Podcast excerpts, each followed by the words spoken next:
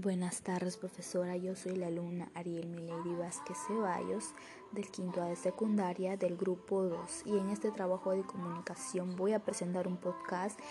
en el cual presentaré las cinco conclusiones a las que he llegado al leer el texto Consecuencias del cierre de escuelas por el COVID-19 en las desigualdades educativas.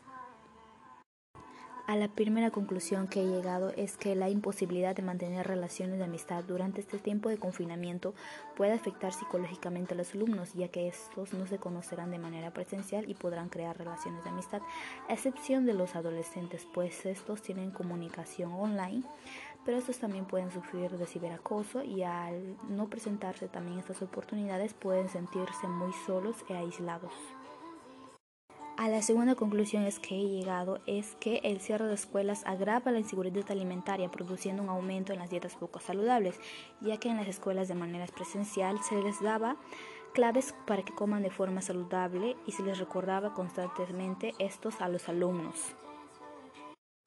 A la tercera conclusión que he llegado es que la inexistencia de las escuelas ha producido un gran aumento entre las desigualdades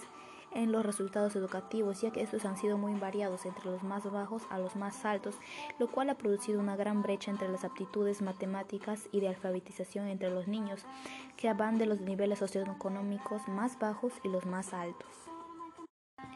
A la cuarta conclusión que he llegado es que se ha agravado más la desigualdad,